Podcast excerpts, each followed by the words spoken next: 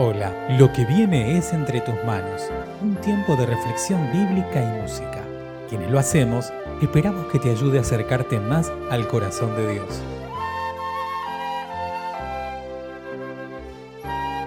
Mi nombre es Silvia Chávez y te invito a unirte conmigo en la siguiente oración. Dios y Padre, danos el coraje de construir sobre roca firme. Danos el coraje como iglesia tuya de ser constructores en tu palabra. Líbranos de construir sobre la arena. Amén. Te alabamos, Dios y Padre, agradecidos, agradecida por tu presencia en medio nuestro.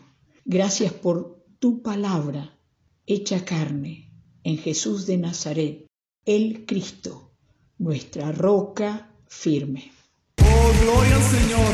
Ven y cantemos con júbilo a la roca de nuestra salvación. Levanta tu casa sobre la roca, levanta tu casa sobre la roca, levanta tu casa sobre la roca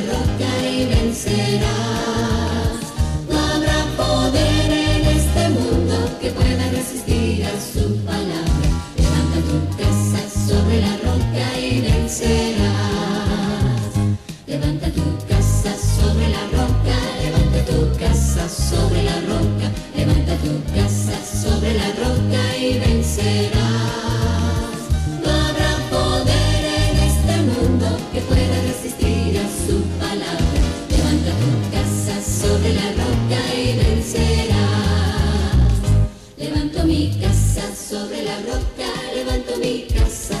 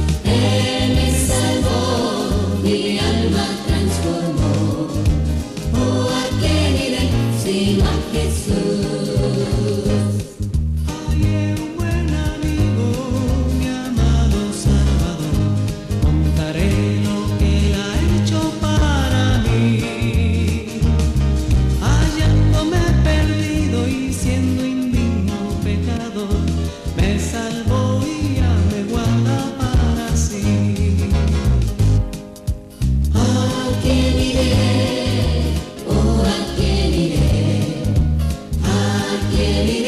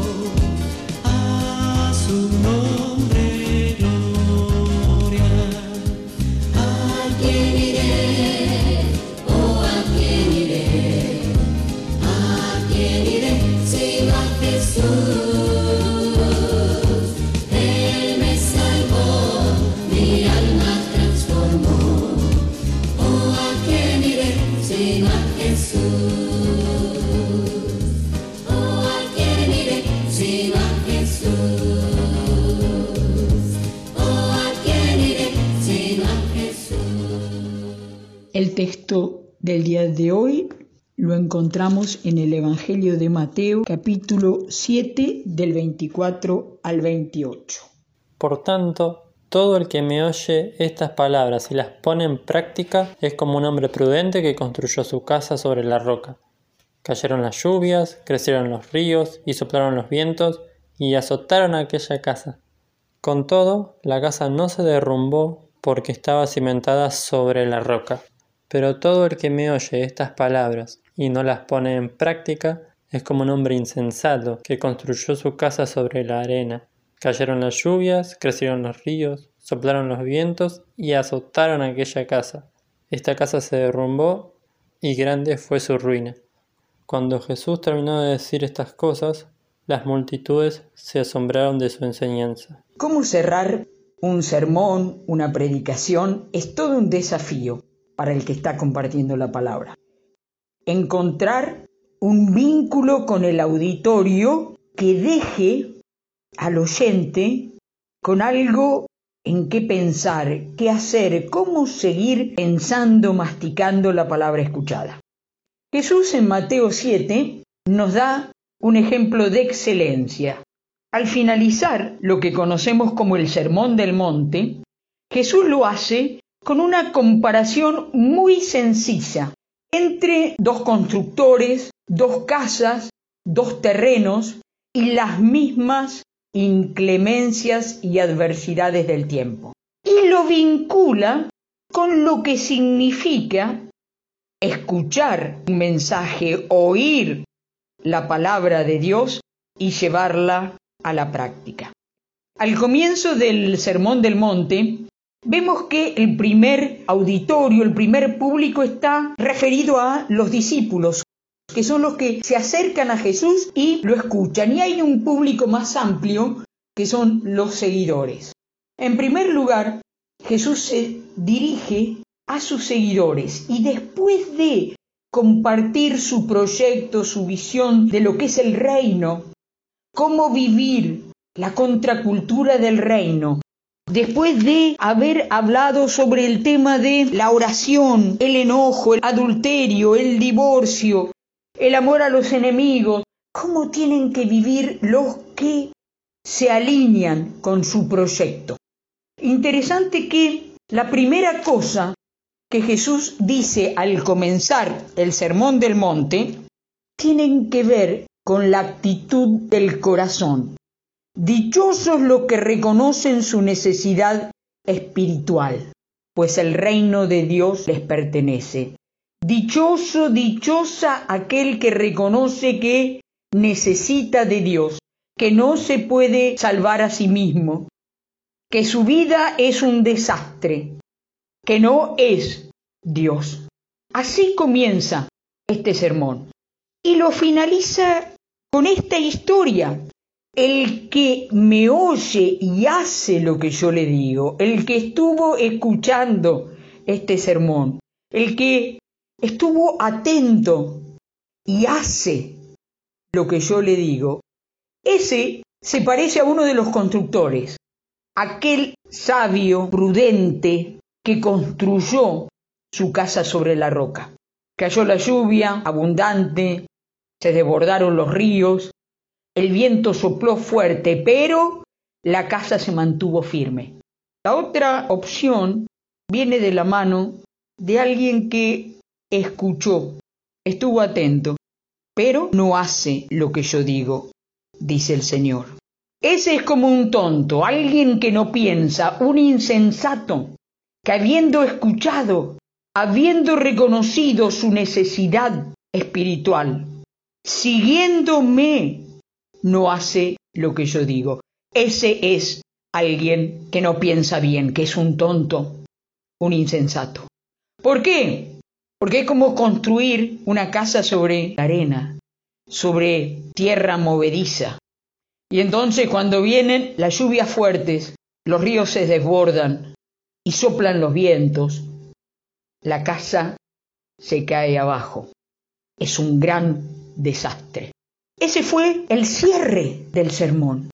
Jesús deja ahora del lado del auditorio para que piensen, discípulos y el público que estaba ahí. Habían estado atentos, Jesús se había sentado y había hablado largo rato sobre cómo era vivir en su reino. Había dado las pautas para alinearnos con su proyecto. dos constructores viven las mismas inclemencias meteorológicas, los mismos problemas del tiempo. La diferencia está si uno fue sabio, prudente o tonto, insensato. Parece que la gente, cuando terminó de hablar, reaccionó con admiración de cómo les enseñaba. Había autoridad. ¿Por qué? Porque él vivía todo esto que enseñaba. Donde hemos construido nuestra vida, nuestra casa. Porque los problemas, las adversidades, los dolores van a venir, han venido, están en nuestra vida, en nuestras comunidades. Es Jesucristo nuestra roca firme, donde construimos nuestra vida, nuestras comunidades. Porque si no, hermana y hermano, nuestras vidas y nuestras comunidades serán un desastre. Oír su palabra atentamente, pensarla, masticarla, escucharla y ponerla por obra. Vale la pena leer los capítulos anteriores de Mateo para entender de qué está hablando y por qué termina Jesús con esta comparación sencilla y profunda sobre dos constructores que su vida, sus casas, se mantuvieron o cayeron según el terreno donde la habían construido. Estamos a tiempo a corregir. No sigas construyendo tu vida sobre la arena. Si has escuchado a Jesús hablar a través de su palabra en la Biblia, a través de los devocionales, a través de las predicaciones, es tiempo tal vez que te detengas y busques poner el fundamento de tu casa, de tu vida, en tierra firme. Lo mismo también pienso para las comunidades de fe, que sigamos construyendo comunidades basadas en la roca firme, que es Jesús de Nazaret, el Cristo, para ser de bendición, traer bien a los que los rodean. Que así sea. Gracias por escuchar Entre tus manos, un audio podcast realizado por la Iglesia Evangélica Metodista de Bernal. Te invitamos a participar de nuestro grupo de reflexión. Podés sumarte ingresando a iglesiavernal.org barra grupo. Te esperamos.